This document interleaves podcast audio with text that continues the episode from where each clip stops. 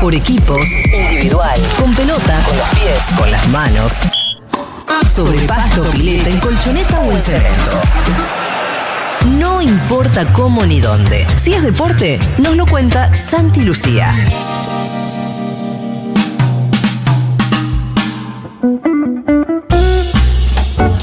Son bastante densos. eh. ¿A quién le habla? ¿A quién le habla? Escúchame, Santi. Bueno, eh, vamos con lo que Te dejó el superclásico. Sí, eh, tuve que recurrir al diccionario y me encontré con algo que A me ver. dio bastante satisfacción a la hora de pensar en lo que había pasado en el superclásico y me di cuenta de algo que intuía yo que no iba a ser de esa manera, pero la palabra tangana está reconocida, porque es una palabra que particularmente me gusta ¿Qué quiere decir mucho y es descriptiva y que se usó eh, de, de manera mm, muy precisa Ajá. para la jornada de ayer. Alboroto, escándalo o pelea, en especial en un partido de fútbol. Ah, Hermoso. es particular para el partido Hermoso, así que los puristas del vocabulario Qué bien. que a veces reniegan de este tipo de, de terminología porque dicen, no, son esnovismos, cosas que traemos de España. No, viejo, la, la verdad que la tenemos ahí, usémosla porque aplica a la perfección. ¿Pero ¿Cómo se Tangana. usa? ¿Hubo tangana? Hubo tangana. O sea, lo que ¿Hubo pasa. una tangana? Hubo Z Tangana. Nah, se tangana seguro que no, esa opción la descartamos. Eh, hubo tangana. Hubo tangana. O una, una tangana también creo que estaría bien utilizado. En ese caso me parece que las dos podrían a- aplicar. ¿Sabés todo lo que robaron? Porque lo de ayer hicieron? fue una tangana. Y se dio una debacle total, decían en el fútbol. de Claro, de- del después Recuerdo. del gol de River. Y la verdad que ese tipo de, de escándalos y enfrentamientos merecían una palabra que suene de manera tan hermosa como tangana. Tangana. Así que ahí la tenemos. El, el futbolero, sea entrenador, jugador, dirigente, hincha, le pongas la camiseta que Sí. vos elijas, siempre ante un partido de fútbol o, o en su recorrido histórico, se va a poner en el lugar de víctima. Nadie se victimiza tanto, por lo menos en el ámbito en el que manejo yo, como el futbolero a la hora de la, de la discusión. ¿Esto qué quiere decir? Que nunca se pide justicia en relación a lo que puede llegar No. a pasar, sino lo que se pide es ser beneficiado. Sí. Y eso lo viven todos los hinchas, Sí. en forma horizontal. Nosotros, Aunque sea injusto. por Aunque supuesto. vos en el fondo de tu ser veas que el penal no fue penal, vos querés recibirlo igual. Al contrario, te voy a decir que casi que lo resignifican cuando hay una injusticia. Y ayer muchos hinchas de River salían del Sí. Monumental y decían, ganarle a Boca sobre la hora y con un penal que no fue, pero... Es lo mejor que te puede mara- pasar. Maravillas. Claro. Maravillas. Entonces, en esas discusiones que se generan, ni lo de Boca, ni lo de River, ni lo de Racing, ni nosotros como hinchas de la selección, cuando en el último mundial nos sancionaron una cantidad de penales que lo después lo, lo volvés a mirar y decís, esto no dieron penal. Pero bueno, suce- pero en ese sentido, ahí ¿Cuáles cuan- crees que cuando no te favorecen, el- ¿Cuáles le- crees que no fueron? levantás el, el de Argentina, para mí le dieron un penal en la final que no fue, por ejemplo. El de la. El El de Francia Di María, el el de primero. Di María, ¿me parece que no fue? No, vale, me parece. Bueno, que esto también nos acerca a lo que pasó ayer, que tiene que ver con los contextos. Mm. Porque es cierto que hay, que hay un reglamento y, y que dice que la letra es fría en ese sentido. O sea, Y sin cada- reglas no sería divertido. Claro, ca- cada, deporte tiene el suyo, pero también hay contextos y eso cualquiera, eh, Julita Rolo que se acercó al fútbol, sabe que es así, que no es lo mismo tres minutos del primer tiempo en la mitad de la cancha que 47 del segundo tiempo adentro del área. Eh, la, ¿La falta es penada por el reglamento de la misma manera? Sí. ¿Suele suceder? Por supuesto que no. Porque el contexto siempre condiciona. Sí. Y lo que pasó ayer se ajusta a eso, como el penal de, de Di María en una final de una Copa del Mundo. Para sancionar un penal, por lo menos de mi lectura, tiene que ser un señor penal. No puede ser un faucito o el penal que le dieron a Eh, Argentina puede ser en una final o, o en el último minuto y demás. Sí.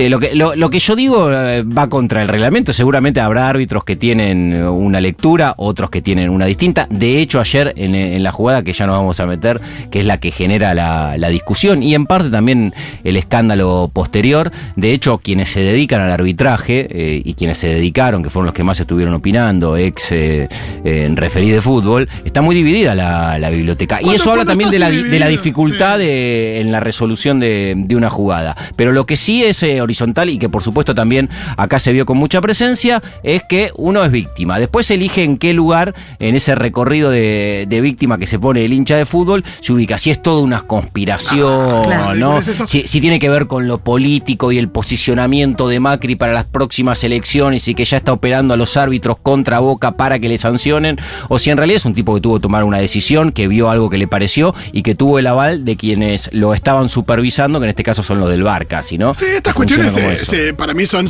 empiezan a ser sospechosas cuando está todo el mundo de acuerdo en que algo fue de una manera. Pero acá si, si se divide después viendo la imagen, hay gente que dice fue penal y hay gente que dice que no fue, y ya está, listo. no. Sí. Si admite discusiones, porque evidentemente no era tan claro ni De- una cosa ni la Después ya vamos a ir puntualmente a, a lo del penal. Eh, algo que tiene que ver con lo que me preguntabas antes, Julia, con, con la atmósfera, ¿no? Un, un superclásico siempre moviliza.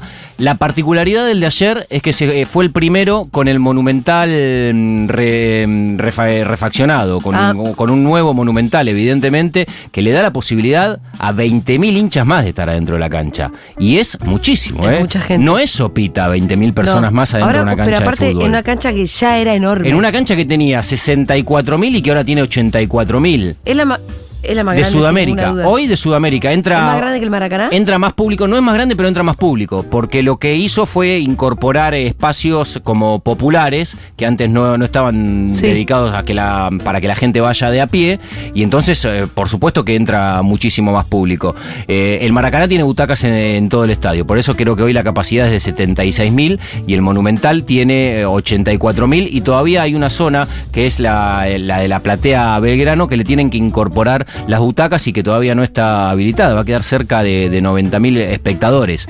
Y en el clima, en un partido caliente como, como el de ayer, el más esperado por los hinchas de, de River. Pero además que no tenía, no- obviamente no tenía público visitante. Claro. Si no, imagínatela esa, ¿no? No, bueno, por supuesto. Y, y sobre todo lo del final, y ahí ya también entra otro capítulo que tiene que ver con las responsabilidades de los protagonistas, y, y vamos a ir a- hacia ahí. A mí lo que me quedó como sensación del partido de ayer, eh, primero es que, bueno, y está vinculado a esto, ¿no? A la atmósfera, a lo que se vive, a lo que se respira, a, a cómo se siente un partido como este, es que nuevamente, porque ya ha pasado varias veces en la historia de los Boca River, eh, el marco termina siendo más importante que el cuadro. Todo, todo, todo lo que rodea a una situación, la verdad que cuando te corres un poco termina siendo más grande y más atractivo de lo que sucedió ayer. ¿Por qué? Porque si estamos hablando y recurrentemente ya entramos varias veces a una jugada que es un penal y a una pelea entre futbolistas, es porque todo lo otro no estuvo. Y todo lo otro es lo que le tiene que dar el contenido central a, a ¿Qué es lo un no espectáculo estuvo? ¿No fue deportivo. un buen partido? Un partido de fútbol. Fue discreto, fue Aburrido. Sí, fue aburrido por momentos. Tiene una intensidad y se viven con una tensión que a veces es difícil calificarlo como, como aburrido, más para los que están Porque es un Boca involucrados. River nomás. Sí, por supuesto, pero hubo muchísima fricción, un partido muy entrecortado, donde evidentemente hubo muy pocas posibilidades. Esas pocas posibilidades fueron mayoritariamente de River, que ahí de- desde el punto de vista futbolero sí tomó el control del partido, sí se mostró con más argumentos que Boca, sin ser un equipo, por supuesto, ayer eh, arrollador. Y y en Boca terminaron, obviamente con una mirada por lo que sucedió en la jugada del penal, pero también puertas para adentro que no salen a, a decirlo mucho, eh, ni, ni siquiera tampoco lo- los hinchas deciden expresarlo, este, algunos sí, pero había mucho enojo con lo que va a hacer Boca al Monumental. ¿no? Sí, obvio. cla- bueno, ahí está, afortunadamente Rolo respalda Sí. esa lectura porque ¿Qué hablé... quiere decir lo que va a hacer Boca? Ir a no perder. Exactamente. Ir a no- para Ah. mí, que Boca No frente a. River juega a no perder es, es- es un papelón. De todas maneras, al mismo tiempo decir no.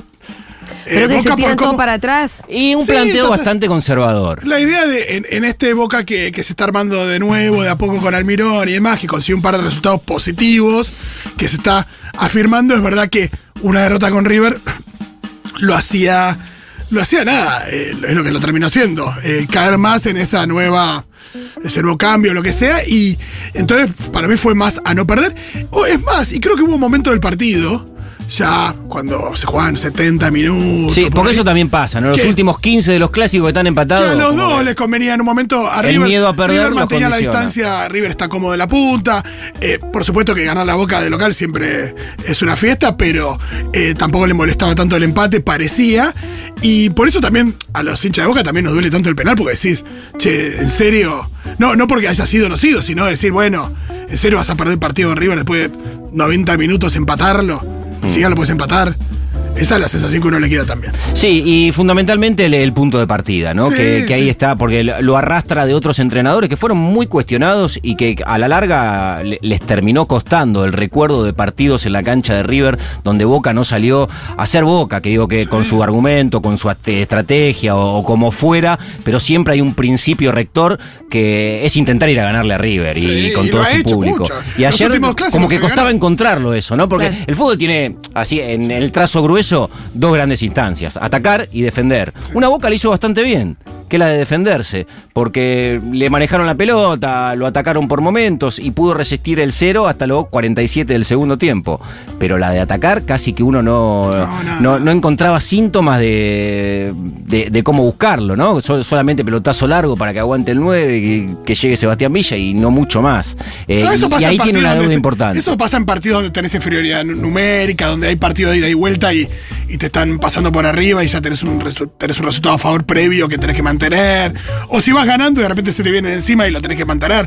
Pero si estás en cero, tenés que siempre apostar a ganar el partido. Vamos a meternos en la jugada del penal con algunos testimonios. Ahí empieza a dispararse, obviamente, todo lo que sucede después, en cuanto al conflicto y a la tangana que sucedió adentro de la cancha. El árbitro Darío Herrera entiende que hay infracción de Agustín Sandes contra Pablo Solari. Ahí aparecen un montón de preguntas. La primera, si, si evidentemente es falta, que parece ser un. que, que existe un contacto que ¿A vos no. te pareció falta, Santi? No, a mí me parece que no es ¿Te de- parece de esas que, que se cobran en mitad de cancha lo primero que se Probablemente, pero que, no. es determinante, por ejemplo, me parece que hay más intención de Pablo Solari de ir a buscar lo que consiguió, que es la infracción, que, Que la falta. que la falta real de Sandes contra el delantero de River, que esto siempre juega, que hay una imprudencia de Sandes, sí, por supuesto, pero me parece que no, que no es decisiva para que Pablo Solari Sí. termine en el piso como terminó, pero lo digo esto desde la comodidad de- del estudio de la FUTU y habiendo visto la jugada más de 45 veces. Ah, ¿sí? Y hay un chabón, claro, hay un chabón que está ahí con el silbato, con 90.000 tipos en la tribuna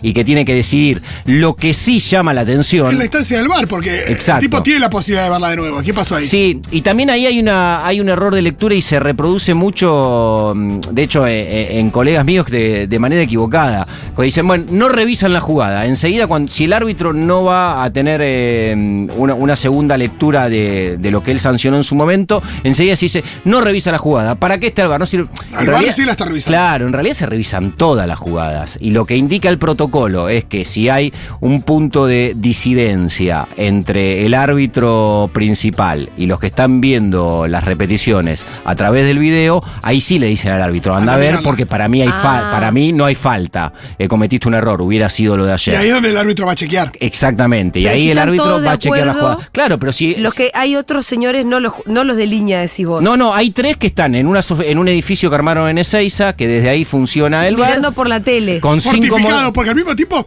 eh, perdón, los que están en el bar no son los que ponen la trucha, de alguna manera. No, por frente a la supuesto que gente no. en la cancha. Por supuesto que no. Al tipo no le dicen nada, el tipo dice, bueno, entonces cobré bien, pero eh, hay una responsabilidad ahí donde después le cae al, árbitro del partido. Por supuesto que no, de hecho tienen cinco monitores, muchas veces pasa, y hay tres árbitros en el bar, no hay solamente uno que le dice, bueno, fue penal, no fue penal, porque muchas veces sucede que el juego sigue avanzando mientras alguno, o mientras está la pelota detenida, uno sigue viendo otra jugada y el árbitro tiene que estar atento a que por ahí tiene que tomar una sanción disciplinaria, como amonestar, porque se pueden estar insultando o peleando, pero lo que, lo, lo que es más importante de todo esto es lo que, lo que dijo Rolo, las jugadas se revisan todas, pero evidentemente, y llama la atención también que habiendo tres árbitros en el bar, en una jugada de tanta polémica, de tanta lectura dividida, de tantas eh, interpretaciones con disidencias, hayan estado todos de acuerdo. Y es una jugada que define un partido, digo, no, no es una boludez y define el clásico, Sí, es el partido más grande que tenemos, y ya casi que no había vuelta atrás después de eso, porque iban 47 del segundo tiempo. Pero se lo dieron eh, el penal a River y después vino la, la situación que, que derivó en, en la tangana. Se lo dan, lo hace, el gol. Lo hace el gol.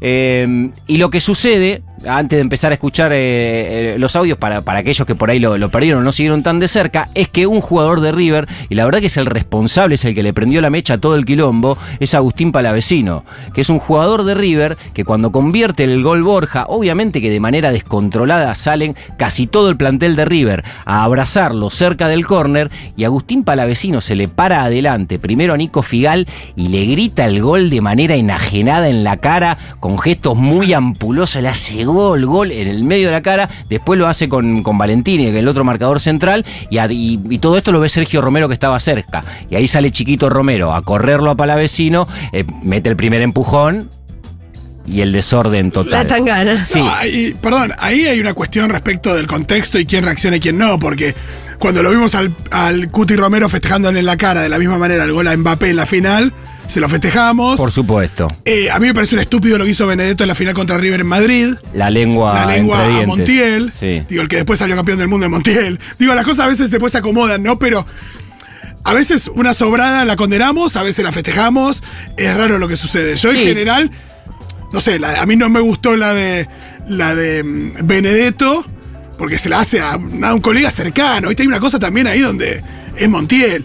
Pero bueno, qué sé yo, la del Cuti a Mbappé me gustó. Es raro y es un poco lo Sí. mismo. Sí, bueno, tiene que ver con eso, ¿no? Con el lugar en el que te toque estar, está involucrado afectivamente. En ese caso era la selección argentina jugando una final del mundo y del otro lado estaba eh, el villano favorito nuestro y cuando Argentina le hace el gol, el Cuti se lo grita y nada, era un poco el sentimiento que tenía cada uno de gritarle el gol de esa manera. Vamos a escuchar a Chiquito Romero porque después aparecieron lógicamente las declaraciones. Chiquito fue protagonista en todo esto porque Agustín Palavecino provoca y la primera reacción fuerte es la del arquero de Boca, que de los que jugaron ayer con Enzo Pérez eh, de River, que después también lo vamos a escuchar, eran los dos futbolistas más experimentados y además con vínculos con Martín de Micheli, ¿no? Compañeros todos en el seleccionado argentino. Esto dijo Chiquito después del escándalo en la cancha de River. La verdad que la jugada del penal es una jugada muy dudosa. Yo le pregunto al árbitro si fue penal, él me dice que fue un claro penal y le digo, ¿tenés el VAR? Tranquilamente le puedes preguntar al VAR, consultar. En ningún momento, por lo que tengo entendido, lo consultó, se quedó con, su, con lo que él vio y viendo la jugada, la verdad que no es, no es un penal cobrable. O sea, es, una, es una jugada normal de un partido donde hay un mínimo roce si es que lo hay y no debería haber sido cobrado nunca. Y lo raro, lo raro de todo esto es que el VAR no, no haya llamado, no haya avisado de que no era un penal claro, que no era una patada que le voló la pierna, como de hecho el jugador de River se queda tirado y yo voy y le pregunto y me dice me toca, y le toca la canillera si le toca. O sea, eso no es penal. Bueno, cuando yo hablaba de penales claros, eh, Chiquito Romero dice más o menos algo parecido, Dice, no con es un otras penal, palabras siendo un poco más explícito, Pero ¿no? fíjate, no es un penal cobrable, dice. Exactamente, es buenísima la observación. Entonces uno dice, bueno, entonces es un penal. pero tiene no que ver con los contextos, Julia. Claro, claro. Seguro que hay alguien de River diciendo, no, bueno, pero si es falta, es falta en cualquier lado de la cancha y. Todos estuvimos en, en un, de, de un lado o del otro, digo, porque el fútbol tiene millones de años. Pero son esas cosas que a veces uno tiene el criterio de siempre hay que cobrar, a veces dice, Sí. pasan estas cosas, y el día que te toque, el día que opinás una cosa diferente. Y aparte, porque en el penal puntualmente la falta hay que buscarla. Tampoco él es que la percibís rápidamente, que la ves y decís penal. Porque se viene cayendo el de River. Bueno, una- jugada evidentemente muy discutida y que también quedará en el recuerdo. Enzo Pérez, el capitán de River, tuvo la verdad que, que una mirada eh, desde el lugar de responsabilidad que tienen los, los protagonistas, eh, bastante piola, distinta a la del Beto Alonso, que salió de la cancha y cuando todo era un incendio, el Beto Alonso, símbolo de River, le tiró un poco de nafta. al Toda la vida fue una basura el Sí, Beto Alonso. Y salió con este Eh, mensaje de. Yo amo muchos ídolos de River, eh, respeto a muchísimos, pero Beto Alonso toda la vida fue una basura. Sí, bueno, decirlo. lo que dijo Beto Alonso fue más o menos lo que decía el hincha más termo de River, ganar 1 a 0 sobre la hora y con un penal que no fue lo mejor que no puede pasar contra Boca. Enzo Pérez estuvo un poco más cauto. No es la imagen que tenemos que dar. Son dos clubes importantes donde tenemos que mantener la calma, pero bueno, sé que también se metió mucha gente de afuera, donde estaban muy nerviosos, más nerviosos que los, los protagonistas. Creo que tiene que ser al revés, creo que esa gente es la que tiene que calmar y es la que tiene que, que apaciguar. Para nada estamos conformes con esa imagen que hemos dado sobre el final, porque para la sociedad, con todo lo que se está viviendo, no es bueno. Oye, tan pelotudo, viejo. Quiero responder algo que dijo Julita en el bloque anterior que decía, ¿se percibe en el momento en el que todo está a punto de prenderse Sí. fuego adentro de la cancha? Y la verdad que cuando salió corriendo Chiquito Romero, eh, entendías Sí. por cómo venía el penal, por cómo se encendió el estadio, por la bronca que tenían los jugadores de Boca de que iba a suceder. Y finalmente eso sucedió. Lo que sí yo pensé en el momento en el que estaba viendo el partido y lo estábamos transmitiendo es que no iba a tener vuelta atrás. Se me hizo muy difícil en un momento porque fueron 15 minutos, no fue que, que fueron unos empujones, que volaron algunas piñas y se terminó ahí la historia, sino que se prolongó y fueron entre 15 y 18 minutos que estuvo interrumpido el partido. Ah, un un montón. Julia, iban y venían y, nunca- parecía que se, tranquilizaba. se podrían- y si no hubiera pasado nada, se podrían haber jugado cinco minutos más de descuento, claramente. Absolutamente. Boca Eh, se perdió de eso también en la reacción. Es cierto, también alguien decía, bueno, mucho empujón, algo muy parecido a una scrum de rugby, pocas piñas, Sí, sí, lo, ¿no? estoy, lo estoy viendo ahora. Certera. Se Y- cae chiquito Romero al piso en un Eh, momento. Sí, en un momento lo empujan, se tropieza con un compañero. Santiago, se te gusta mucho hablar de. de- Hay de- más del, del famoso agárrame que lo mato. Agarrame que lo mato muchísimo, es lo, que- es lo que Sí, primó. sí, Pero sí. le pegaron un cachetazo a Sebastián Villa, un- que, que fue muy festejado, obviamente, Sí, por. yo eh, también te lo festejo, Exactamente, que fue Elías Gómez. No, Villa hablando de injusticia es como. Claro, bueno. Y, y eso estuvo. Y también, eh, bueno, vamos a escuchar a Raúl Cassini, porque la dirigencia de Boca, bueno, hizo obviamente eh, y le puso palabras a lo que sentían eh, algunos hinchas. de- Desde un lugar eh, raro, Raúl Cassini del Consejo de Fútbol dijo esto después del partido. Es joda, eh, no, no, no, no me jodas con eso. Estamos cansados ya de hacer de bueno o de boludo, esa es la palabra, de boludo. Y no queremos ser más de boludo. O sea, eh, parece que acá hay que hacer lo que yo te dije antes, ¿eh? Arrancan los campeonatos y hay que salir a llorar. Bueno, vamos a ver qué pasa. Bueno, tiene que ver con eso, ¿no? El lugar de víctima expresado en este caso en, en Raúl Cassini es un lugar también bastante cómodo. Insisto que me parece que la lectura profunda que tienen que hacer desde Boca, fundamentalmente cuerpo técnico y, y jugadores, eh, es pensar por lo menos por qué llegó a cero y cómo llegó 0 a 0 cuando le pegaron pelotas en los palos. Chiquito Romero fue figura, que, que a la larga eh, el tema de interés es ese. Eh, si se sienten perjudicados, tienen obviamente que un argumento para sentirse perjudicados, pero quedarse con eso de alguna manera es tapar todo lo que pasó atrás, que desde el punto de vista, eh, y vuelvo al carozo del asunto, que es el juego, bueno, lo de Boca estuvo lejos de donde muchos hinchas de Boca quieren que esté. Sí, a mí no me preocupa que eh, a Boca lo caigan con los arbitrajes, porque históricamente lo ha favorecido como cualquier grande. Eh, sí me preocupa que Boca juegue como está jugando. Eso.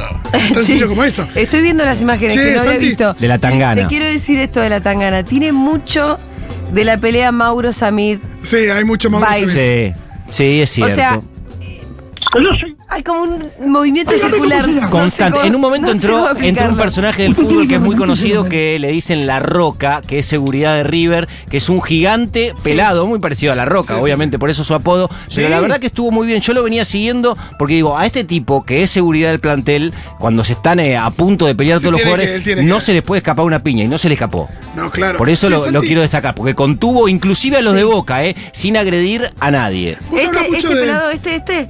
Eh, creo que sí, que era ese.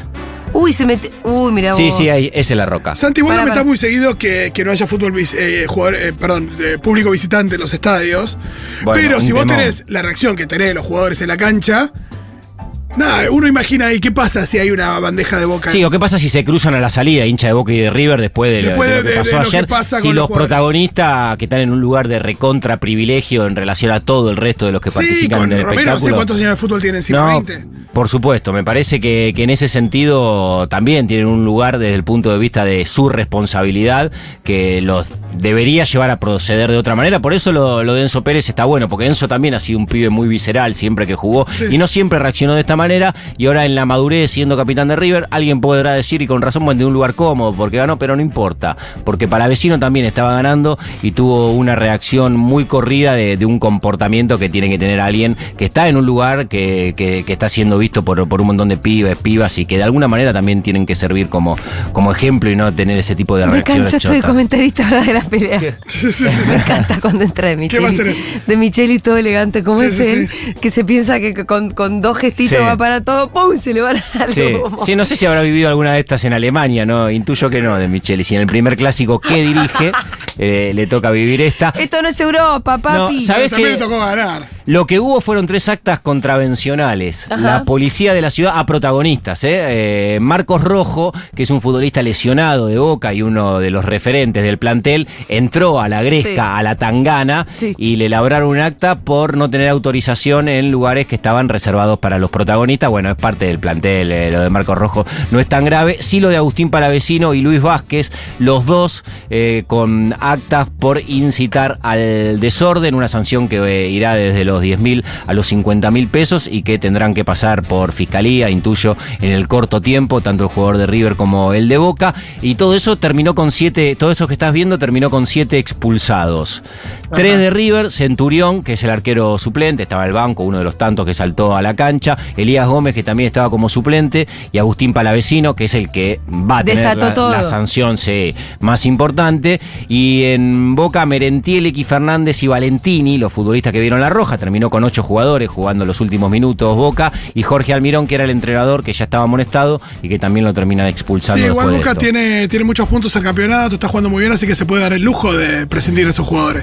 Sí, eh, bueno, lo, lo de la diferencia de River con, con el resto de los equipos, digo, y yendo más allá de- del quilombo de ayer, eh, sigue siendo obviamente que muy impresionante.